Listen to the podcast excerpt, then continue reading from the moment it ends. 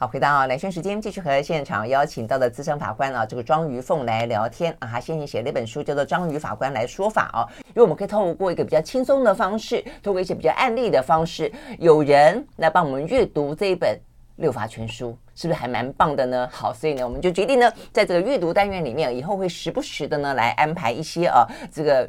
读读六法全书吧，哦，好，所以今天的话，我们邀请到呢，今天还带了一只章鱼来的章鱼法官，Hello，玉凤早，安心早，大家听众早，对，哎，为什么真的有一只？章鱼啊，跟你的书那个上面的章鱼都很像，很像哦。因为我这个绰号哈，从小就被叫章鱼长大。那现在我的专栏也叫做章鱼法官来说法。这次刚好看到这只可爱的章鱼，就把它带着放在我桌上。嗯，OK OK，对，好。呃，因为呃，这个章鱼凤法官啊，他对于这一些真的是呃法律知识的推广非常的呃这个嗯非常的有热情啊。哦，那在他书里面其实讲到几个，我发现跟最近的新闻时事都有关系，所以我们就直接从新闻时事来。切入好了，比方说大家最常聊到的，而且呢也觉得 最八卦、最有话题性的就是离婚官司。最近呢最热的一个离婚官司，本来已经离了婚了，哎，但没想到突然间又热起来了，那就是大 S 跟汪小菲。哎，他们这个状况，你会发现呢，离婚离婚官司如果当初没打好，或是彼此之间的条件没写好的时候。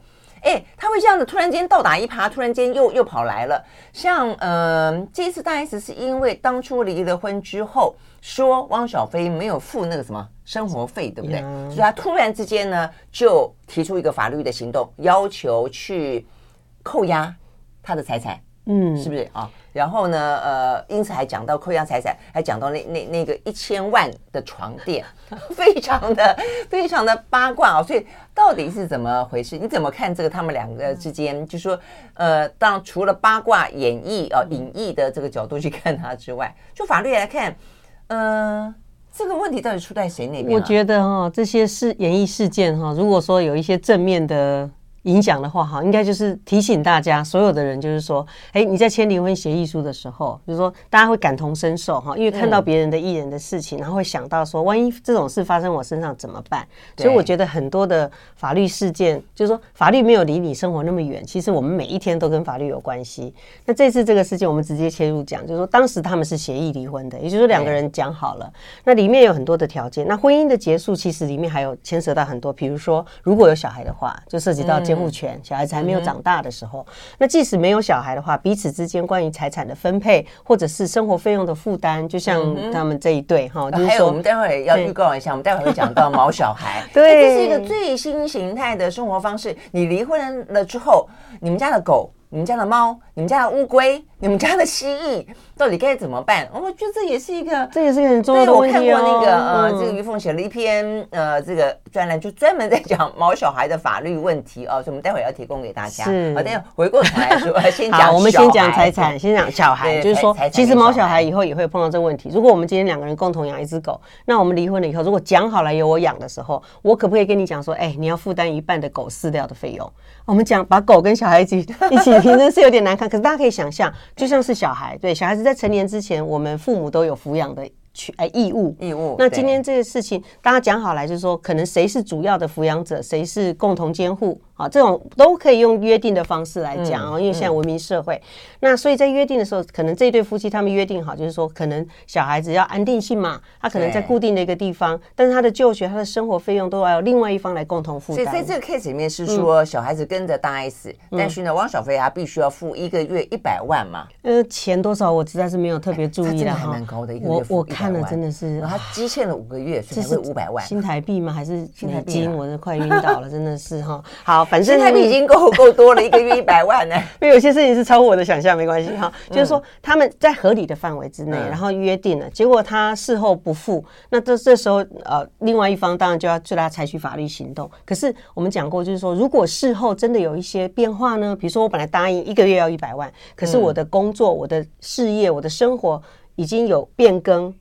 比如说他自己都养不起自己的，我们法律并不是这么一成不变。也就是说，你可以去请求说，哎呀，现在情状变更，我可能要减少，我可能只能付十万，这是可以的。所以两个人离婚结束，并不是从此一刀两断。其实，即使你们签了契约，这些契约还是有很多。各种不同的变化的时候，嗯、还是可以去申请法院所谓的调解、调整契约。OK，好，所以你刚刚在讲的就是说，呃，现在大家当然都知道说离婚协议是要谈的，这部分没问题。嗯、只是谈了以后呢，有没有一些可能的变化？所以刚才于凤是说可以有这个重新再去协调，这是一个可能的 case。但是呃，在汪小菲的这个例子上面来说，他似乎要找一个理由去解释说他为什么不付这五百万。他后来用了一个呢，婚内外遇，是不是？婚 内外遇，好，那这个会不会是一个条件？就是说，当初我在写离婚协议书的时候，我们是说好说，我们虽然离婚了，但是他他的意思是我我不让你，我觉得这个倒是对。比如说你改嫁了，你是不是我们就就可以说有些那个就就停止？没错没错，你可以在里面讲说，如果今天你离了任何一方，你有新的婚姻哈，那我就停止给付。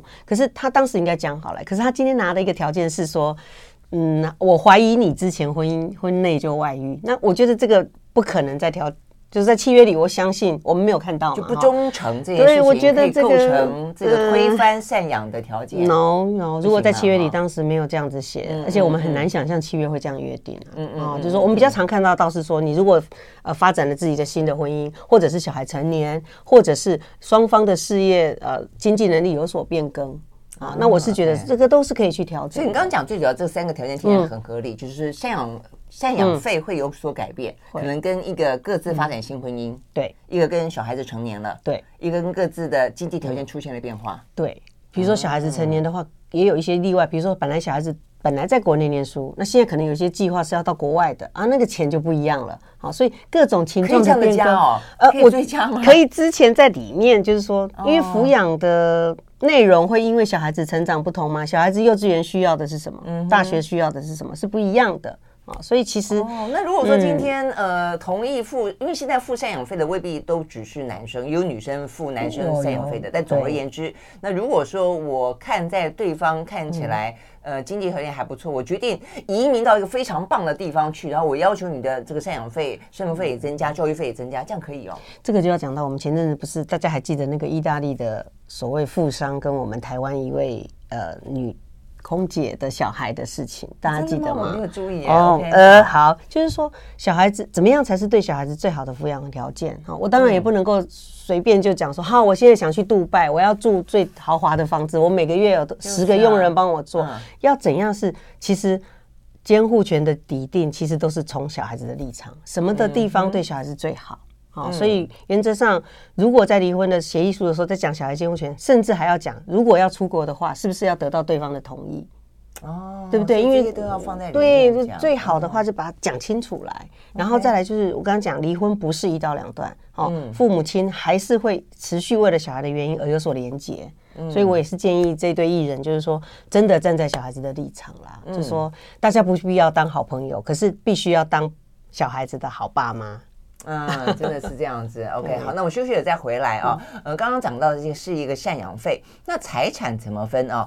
呃，幸好他们讲到这个床垫只是拿来当话题，没有说这床垫要分啊，否则的话床垫怎么分呐？对不对？哈，那 OK，所以财产要怎么分？那所以包括了像小孩子算财产吗？那毛小孩算财产吗？那毛小孩是物品吗？呃，这些好像都在现在的法律当中必须哦有更多的一个新时代的条。挑战了，我们休息，马上回来。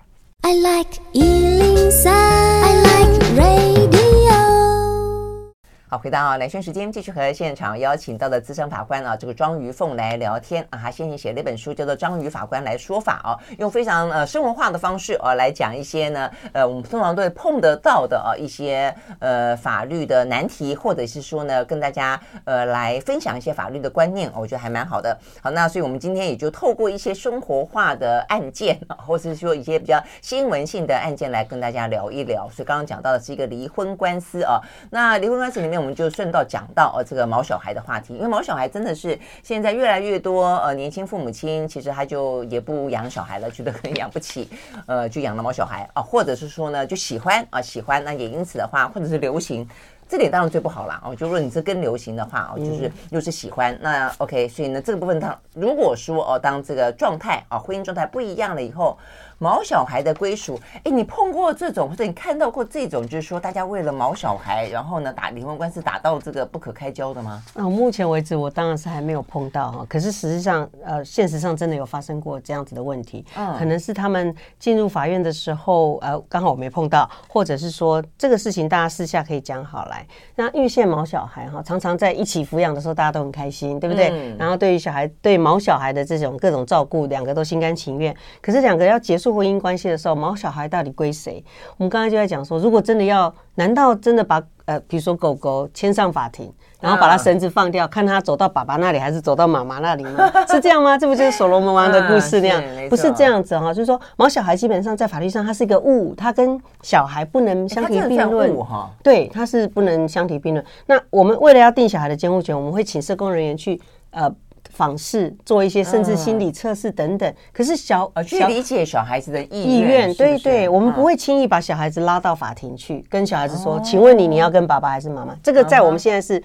太残忍，而且几乎认为是在心理学上是不适合、不好的方式，会伤害他们。那狗狗也是一样啊。你刚刚讲到小孩子的部分，那呃，所以显然的小孩子这个不只是父母亲的意愿跟他们各自抚养的能力的问题而已，就是说当事人的意愿很重要。问题是，如果是很小的小朋友，我们有定义几岁的小朋友可以让他表达意愿，几岁的他的他没有办法表表达意愿吗？就是说家事法院哈，在定监护权的时候，其实有很多很多的一些原则哈，那就跟心理学啊。跟这些都很有关系。那有一几个原则是要掌握，就是说最小变动原则啊。如果他从小在一个习惯的环境，然后再来就是当事人的意愿，就是刚刚讲过的小孩子的意愿。那一个三岁小孩子跟六岁小孩子跟十五岁小孩子讲的话，对，而且有些小孩他会为了回避，甚至为了你也听说过说，其实他很想跟妈妈住，可是他怕他跟妈妈住的话，爸爸会活不下去。我我们真的碰过这样子的小孩，是说如果他今天选择了妈妈，那爸爸大概完蛋了，这样他就只好就是那么牺牲自己，那么真的是这样子啊！你事后就看了当事人是这样，所以我们就说。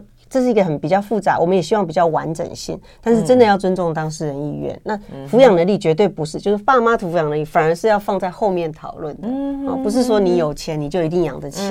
大家知道，就是这个完全是不一样。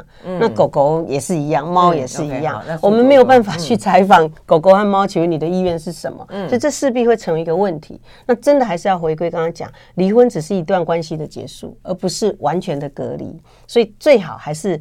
如果真的有共同养毛小孩，他们彼此之间还是协调，哈，就一开始就要先协调，怎么样对狗最好呢？或者怎么样对猫最好？你总不能说一三五住这边，二四六住这边，或六日住这边啊。像我们小孩子监护权，我们有时候会这样子规定，嗯、就是说六日跟另外一方一到五是六。可是狗和猫环境的变动对对这个动物好吗？恐怕也不好。我们想象中的是这样，嗯嗯、那怎么办呢？所以最好是讲好来，比如说多久啊，半年或者是怎么样，或者是说在呃。饲料啊，抚养费上面做一点 分担，只要双方讲好就好，是不是？比方说我们两个感情还很好的时候，我们就先讲好，就当你会讨论到财产的时候，顺便就把 呃毛小孩的讨论进来，然后白纸黑字写下来就可以了。在法律上，哈，动物就是物，就好像我们两个共同去买一个很棒的青花瓷器，当我们感情好的时候，我们把它收藏。可是收藏，当然我们现在要分手了，那这个青花瓷器要摆在谁家？嗯，就好像也是把它当成财产的一部分在做规划，可是因为毛小孩就是涉及到还是有感情问题。对啊，因为我看到毕竟不是有一个案例，他们把它定义成是意大利还是西班牙，说把它叫做有情感的生物，所以并不是一个没生命的物件。是法律，西班牙的法律在今年的时候就把它修法了，他认为说宠物是属于一个有感情的，然后有就是认为尊重它的。几乎把他当人来看，对，所以他认为在离婚的时候也要这样子做。那他们修法了以后，然后呢？哎，我也很想看啊，因为今年一月才 西班牙才通过了，我们要不要去西班牙旅游一下？顺便参观一下。我有借口去西班牙了。对对，张宇很爱旅游。对，因为你说你定义他有情感，那然后呢？因为他有情感，所以所以能怎么办？我现在很好奇。就是说，家事法庭在裁定谁来照顾宠物的时候，就必须要顾虑到动物的福利以及家庭的需要。所以这个在法庭上就很多因素要考量。OK OK，那我也很好奇，除了这个动物，除了这个在呃夫妻双方爸爸妈妈分手的时候成为一个新的法律问题之外，跟毛小孩有关的法律问题好像还不少。其实蛮多的哦，真的哈。嗯，比方说你的狗咬了别人的猫啊啊，或者说之类的，或是别人的猫到你家里面去撒泡尿，会不会这个样子？我不知道。会有。好像猫好像乖一点点，是不是？啊，总而言之，还有跟毛小孩有关的相关的法律纠纷。有哪些？我们休选回来继续跟张宇法官聊。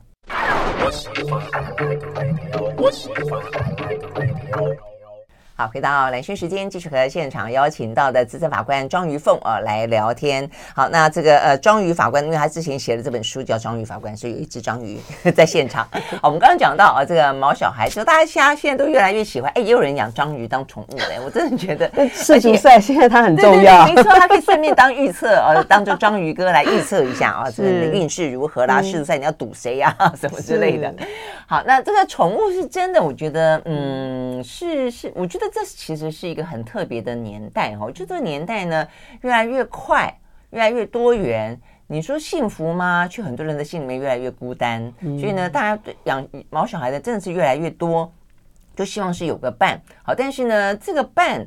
呃，它也衍生了很多的问题啊。嗯、我很好奇，就除了我们刚刚讲到说，如果说爸妈离婚哦，他们呃这个各自要谁抚养问题之外，他有没有弃养的问题啊？哦，然后再来就是说，他如果咬了别人该怎么办？哦，就他有没有伤害罪呵 呵之类的？像你碰到的像这些宠物，到底有哪些问题？其实第一个就是讲的弃养的问题哈。啊、我们在养猫小孩，这点我还蛮蛮生气的，因为我真的觉得人类不应该为自己的孤单。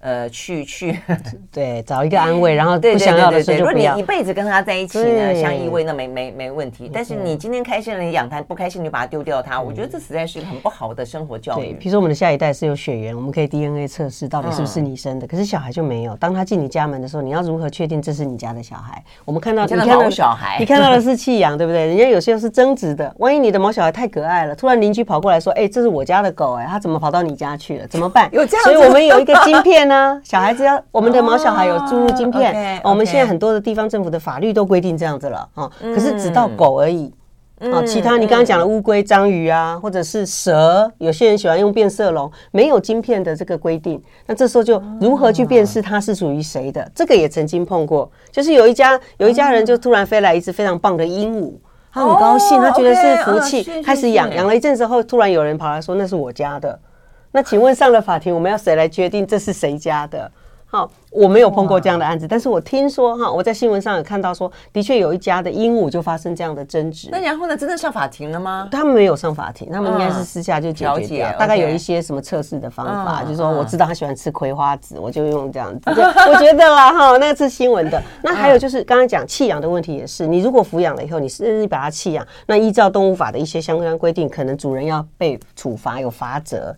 可是还有另外就是说，有吗？有有人被罚？因为这个东西要涉及到当事人去。声张，狗狗、猫猫没有办法替自己声张，嗯、那谁去控？比方说，今天章鱼弃养了章鱼，嗯、那章鱼又不会去控告章鱼，那可能就是捡到的人，或者是流浪动物中心。其实我觉得，像我们现在有些流浪动物之家，嗯、其实我觉得倒是真的，他们要。如果真的这只狗可以查到它的晶片，好看到是主人是谁的时候，然后可能就要去依循去找它。那如果这主人摆明这一副要弃养的样子，我觉得就可以去检举啊，因为这个本来就是你不可以这么不负责任。那弃养在法律上是真的有会处罚，会处罚，对，罚钱。对，就你让它处于一个无法生存的方式，像上次有一个。婆婆她就被处罚，为什么？因为她就是卖菜，结果他们隔壁邻居就生了一窝小小，不是隔壁邻居，是隔壁邻居的猫生了一一窝小猫，然后就跟他说：“阿伯，你 take it 啊。”他说：“哎，也不错啊，我因为很多人喜欢。”他不知道买卖动物一定要申请许可。我们现在看到的那个通化夜市那边，呃，动物一条街，那个都是申请过的，你必须要申请合法的执照，然后你的你的卖店要符合卫生要要求，你才可以买卖。嗯，那我们现在都是鼓励以这个收养代替买卖，对对。可是实际上真的会有这样的情况的时候，那这位奶奶呢，她根本不知道，她就觉得说啊，Cam 姐的呀，反正就是有三只小猫，她就用老鼠笼装三只小猫，放到菜市场去，然后放在一堆白菜的旁边，所以买菜的人经过看到就说啊，这个是在虐待动物，就是那就处罚很重哦，他罚款很重，好几万块，所以那时候大家就就。就有在募款说，哎，帮助这个奶奶，因为她真的不是故意的，她只是就是，反正我就是有人要养，我就让给你，然后你就给我一点钱。不小心触法就是。对，所以其实动物的法规的部分是很多大家没有特别去注意的啊。知道说，但是因为动物权现在确实也都是非常的高涨。很呢，很呢，就像刚刚你讲的，如果我牵着狗出去散步，然后对面也牵一只狗，就两只狗开始打架，谁咬谁，或者常常会有哎，狗咬狗或狗咬人。对对不对？如果我的狗像我们食物上碰过很多是没有办法控制好这只狗，然后去咬到小孩，嗯、甚至让小孩子骑脚踏车的时候很紧张，在公园里跌倒的，嗯、然后去告都告成功了。嗯、为什么呢？因为你养你带狗出来，你就必须要对它负责任。嗯、这个又要讲到青少年，嗯、就是如果我带我的儿子出来，我儿子如果六岁，他今天乱跑。嗯啊，uh. 或者是乱撞，然后撞倒别人了，热汤泼在别人身上，我要不要负责？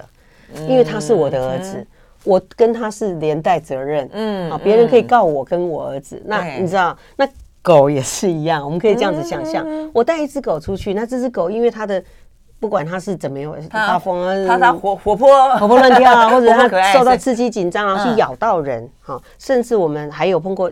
前阵子有一个很可怕的那个犬，叫做什么犬？会咬死人的那个？对对对，我也忘记它的名字了。就是真的是它会咬到，会咬咬断人家骨头的那一种。很多人会把它咬在工厂，是因为小时候比特犬，比特对对对，那真的有咬死人的状况，那这个是非常严重的。那你既然养了这，就是你要控制危险。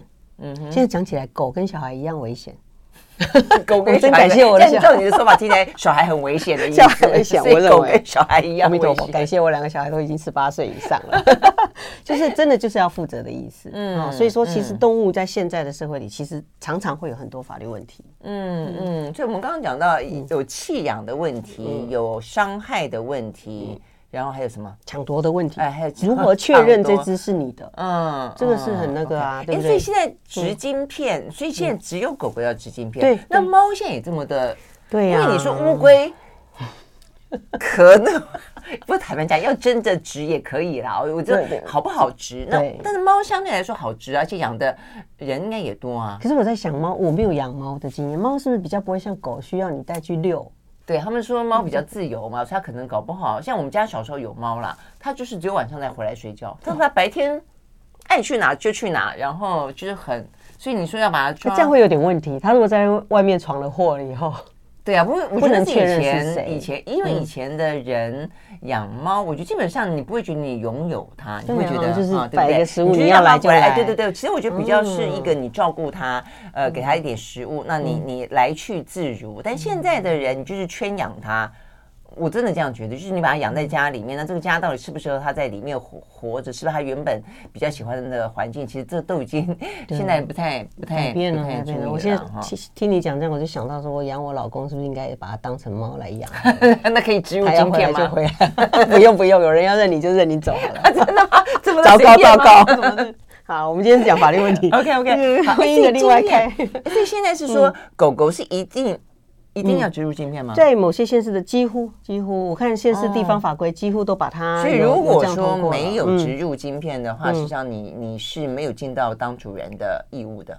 对，就是说我们行我们现在行政上当然希望每个人都去植晶片啊，植晶片不仅是保护你自己啊，因为你如果狗走丢了，你可以。如果邻居把你的狗拿走了，你就可以跟他讲这是我的。那还有就是另外一个层面，就是你要负责任。嗯，啊，如果他在外面闯了什么祸，我们找到狗就可以找到主人。通常都把小孩子养到爸妈负责任，对呀。所以我说他毛小孩，其实他就是小孩。那小孩就是讲到我们今天讲到小孩成年之前。爸妈都有责任的，真的。然后到底呢？嗯、呃，小孩子有没有小孩子该要负的责任啊？所以我们休息回来要继续聊。呃，才刚刚过去的选举，大家可能有点忽略掉另外一个没有过关的，是我们第一次，我们第一次啊，这个我们的宪法史上第一次，我们行使了复决权。我们行使过选举权、罢免权、公投权，但公投伴随另外一个叫复决权。复决权是针对事情啊，我们呢针对一个十八岁的公民权，立法院朝野有共识通过了，然后呢交由公民复决。啊，结果复决没有过，很尴尬。所以呢，公民权这个事情呢，呃，刑法啊是认为要要犯罪负责是在十八岁，民法在明年哦，明年一月一号开始呢，呃，你要结婚。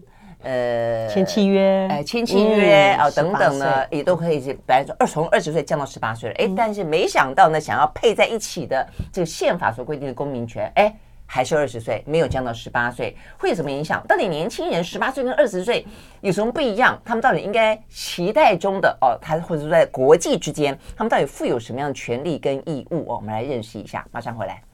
I like 103, I like radio 好，回到兰萱时间，继续和现场邀请到的张宇法官来聊法哦。我们来读这本呢《六法全书》，但是用一个非常生活化的，用很多呢有趣的案例哦，或者发生在我们生活四周的案例呢来做理解。那我们就来聊聊哦，刚刚过去的选举，但是却没有过关的哦，这个十八岁的公民权，那、嗯、这到底是什么意思哦？这十八岁的公民权在宪法里面的规定，当然就是说，这个如果过了的话，十八岁的年轻人就有投票权。然后呃，包括你可以投选举、罢免、创制、复决、公投都有，而且还有被选举权，你可以出来当候选人啊。所以呢，这是呢，如果过关的话，哦，那我想呃，对于政治人物讨论比较多的啦。一开始的话呢，是希望他能够有投票权嘛。对。那所以呢，因为呃，有些政党现在总是觉得说，年轻人是我们国家的未来，所以年轻人的话呢，哪一个政党可能比较有优势，哪一个人政党可能比较有劣势，曾经有过这个攻防。但是呢，这一次我觉得很好的是。朝野各政党都同意哦，都希望呢，让十八岁的年轻人，你既然在刑法上、在民法上都要负起责任了，所以他应该拥有更多的一些呃权利哦，所以就是跟选举有关的权利，但是没过，没过，因为门槛太高了。这次我们这次公投的结果哈，就是说门槛太高。那当然，从宪法的角度来讲了，如果一个宪法太容易被变动的话，这个宪法也很危险啊。那我们这次走一个这样子公投的路哈，是比较。难得第一次，刚才兰心讲过，这是我们中华民国成立以来第一次，我们本来也很期待它。那会给我们一个这样的警示，就是说，哎，现在的小朋友到底知不知道这件事情跟他非常有关系？对呀，他们有没有关心哈？因为这是年轻人出来投票的不多，对，所以你以为说，呃，可以带动年轻人为了争取自己的权利，所以出来投票，顺便投县市长选举，就后来没想到呢，今年的年轻人，对呀，他们肯定可去看世足赛吧，还是怎么回事？跑到哪里去了？年轻人，Hello，你们在哪里？怎么都是我们这些老灰要出来？可实际上，你看，就这样讲过，明年一月一号开始哈，一百一十二年一月一号开始，十八岁就成年了。十八岁成年的意思是什么？十八岁你就可以自己签契约，你可以自己去担任公司的经理人，你可以开店，你可以去做租约，你可以去买买什么呢？买车，不只是机车、汽车，或者是很昂贵的东西，只要你满十八岁，法律上都认定这是你自己可以负责任的范围。好，还有包括如果你闯了祸。以前闯了祸，你可以说啊，爸妈拜托出来帮我啊。我们以前最常见就是骑机车撞到人，发生车祸。那这时候对方的受害者都会告爸妈加上小孩，因为法律上规定这叫做未成年人连带责任。对，我们父母亲我没把小孩管好，所以我必须要负责。可现在没有喽，现在是说，哎，年轻人你自己做的事自己负责。嗯，那自己负责的意思不是说就好像不管你，而是我们认为我们现在的国民教育哈，实施十二年国教以来，我们认为到了十八岁你。应该有足够的公民素养，嗯好，你应该知道，你读过，如果大家读过翻过那个高中课本，就知道说，其实我们国家啦，认为说，在这样的十二年国教里面，该教你的都教你了，嗯，也跟你讲你的责任是什么，你的权利是什么，那么从此以后你自己负责。啊，你应该是一个明辨是非，然后呢，懂得事理的一个大人了。我觉得这个给他的尊重很好啊，真的是这样。然后包括你可以决定国家，决定国家什么政策，你可以选举。然后罢免创创制复决，你可以去推动你自己认为这个国家需要的东西。我觉得这个很重要。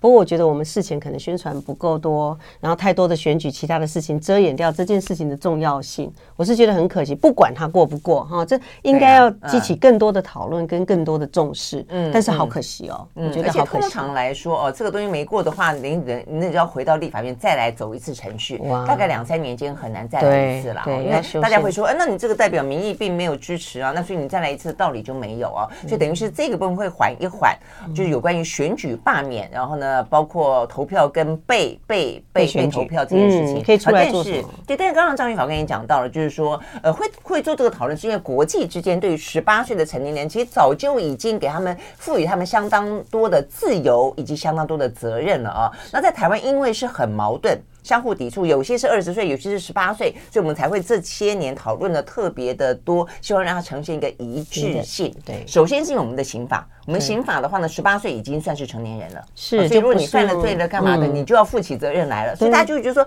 你十八岁犯罪都可以去被关了，你为什么不能够决定自己要结婚？其实像在韩国和日本，他们陆陆续续发生了一些少年犯很重大的罪，比如说非常匪夷所思连续杀人事件等等，甚至他们还有呼吁要降低到十六岁。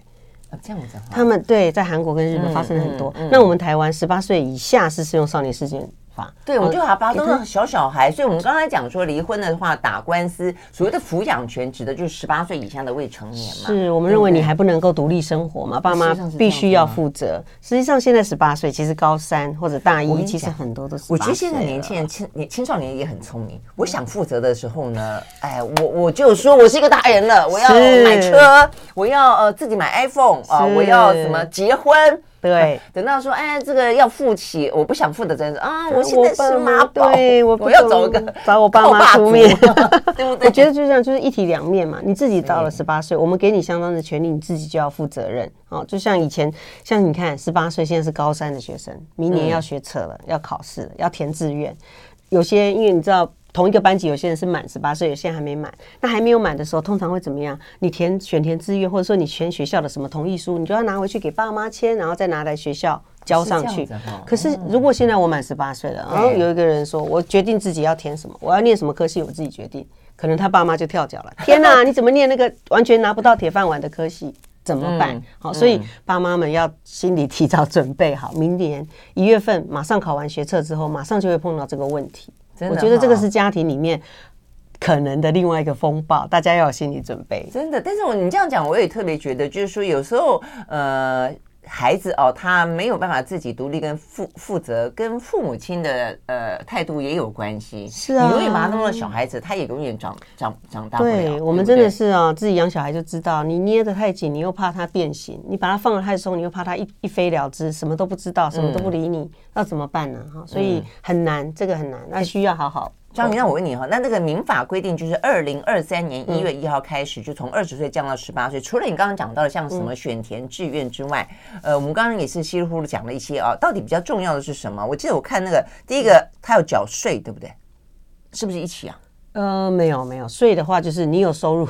你你有国家要缴你税，就是你有收入，你有工作，十八岁那时候他可以创业，他可以开公司。如果他创业开公司，当然喽，对不对？对，所以十八岁其实就是就是我们你想做什么，就成年人了啦。对，成年人哦。但我到服兵役也是，对不对？嗯，就是我们希望这是叫平等原则嘛，对，不要有不同的判断标准，而且让人民无所适从。我现在到底几岁？我到底可以做哪些事情？你要有一致的标准哦。那让法律法律就是要让人民了解到，我觉得这个就是一个比较简单。那我们也不断的在宣传啊。在呼吁大家，一月一号开始，十八岁的你就是不一样了。对，然后结婚，结婚不用经过父母的同意了，对不对？十八岁，对，所以决定。但我觉得有一个模糊的东西，就是性行为。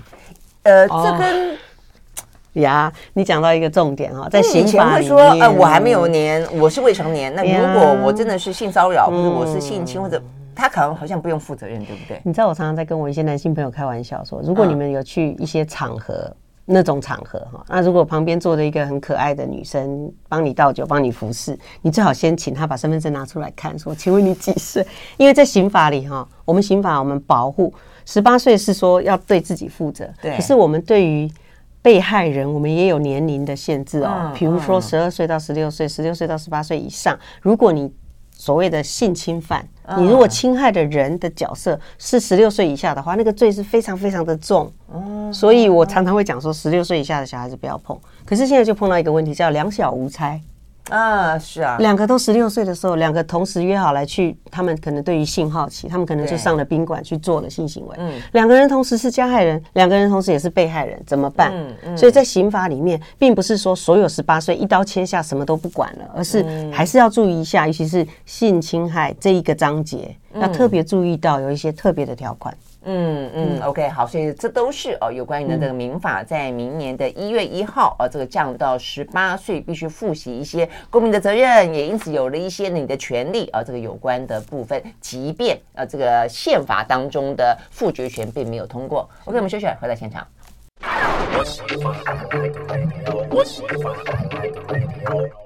好，回到兰萱时间，继续和现场邀请到的张宇法官啊、来说法啊、来聊天，谈谈呢这个六法全书啊、那在今年的选举里面啊、看起来的话呢，县市首长里面女力大爆发。我算了一下，但有十个县市，呃，都是呢这个女性的啊这个首长。我看哈，呃，云嘉啊云嘉，然后中彰投、宜花东。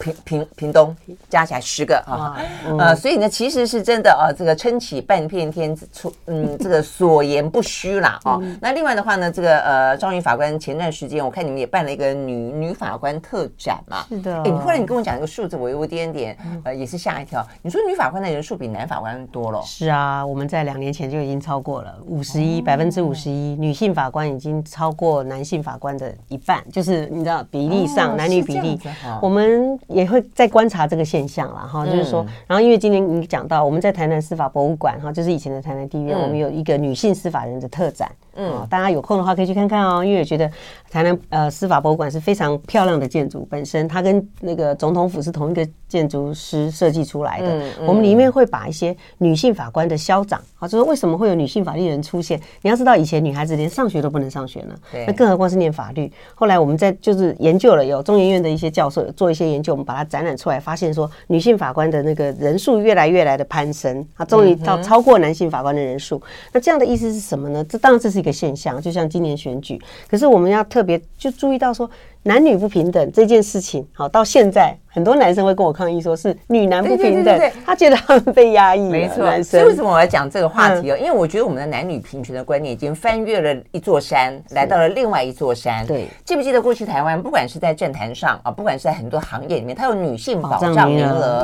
好，所以那个时候你会觉得说，因为女性相对弱势哦，所以你要保障她。那所以大家也都接受了。但是呢，现在反过来，当女权越来越高涨的时候，如果你再说你要去保障她的时候，你是不是另外一种歧视？是啊，对不对？好，OK，好。所以最近呢，大法官就有一条视线非常有意思了啊。这个话题在先前美国在谈堕胎权的时候，女性是不是有自己身体自主的时候，就曾经被拿来讨论过。他们已经，我们等于是跟了他们的脚步走上这一步了啊。这个内容是什么呢？是讲到说呢，现在很多女性在夜间加班。夜间上班，那过去我们说哦不行，女生晚上上班非常的危险，我们为了要保护她的安全，所以呢不得呃不得让他们在夜间呢进行加班是。这样的行为。好，但是呢我们现在大法官视线说这样是不对的，这是歧视女性，因为女性现在呢有人很勇敢，有人很孔武 有力，也有人有家庭经济的负担。他必须或他愿意在晚上加班，是。那你凭什么？因为他是一个弱者，你认为的弱者而剥夺他这个权利呢？是的，所以我们就告上了这个大法官啊，让他来判判夺。结果，哎，同意了这个的想法，非常好啊。就是大法官这次做了一个很正确，我觉得啦。当当然也有人批评啊，说其实以前有某些女性。劳工他反而可以用这个条文来保护他自己，因为他不想要夜间加班。嗯、可是我们真的从男女平等的角度来看，刚刚讲过，很多行业根本不限于男性才可以担任，消防员、裁判、法官、总统。呃，好，医生、急诊室医生什么，以前会有适用劳基法的行业，会反而限制了女性。他不是说女性不能加班，而是说。老板，你如果要让女性加班，你必须提供相当的辅助，比如说安全的交通标志、什么休息等等。那很多老板的想法是什么？太麻烦，算了，你们女孩子不要晚上加班哈，我找男生来。可是有些女生她想要加班，因为加班费比较好赚啊，而且她很强壮啊，她可能是黑道五段啊，她比 任何人还要强壮啊。回到碰到对不对？她根本不怕碰到什么盗匪什么东西。那这时候怎么办？一律。一概的这样子适用是忽略了差别性，所以他们就讲说，现在工会你跟老板在呃 bargain 的时候，你不可以一律说啊女性都不要或女性都要。好，反而更要注意到差异性。我觉得这是一个现代的，就是进步的象征。嗯嗯，所以男性朋友也会说，那为什么只有女性需要被照顾？如果说男性也很瘦弱呢？或者我也搞不好我也不愿意加班呢？为什么他可以有不加班的权利？所以我没有不不加班的权利。对，男性加班的时候，老板也要帮他 提供安全的接送，还有什么住宿环境都要啊。没错没错。所以这个视线过关的同时，是老板们要稍微注意啊，就是你如果还是提供给女性夜间有一些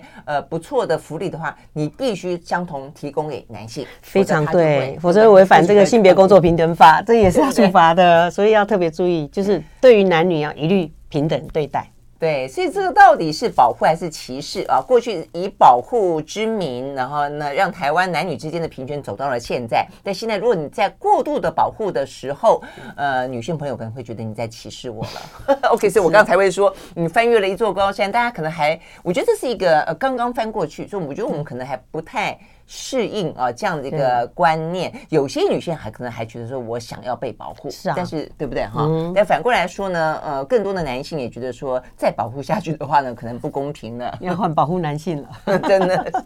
OK，好，所以呢，这是我们今天的非常丰富精彩的内容啊，这个谢谢张宇法官来说法，谢谢，谢谢。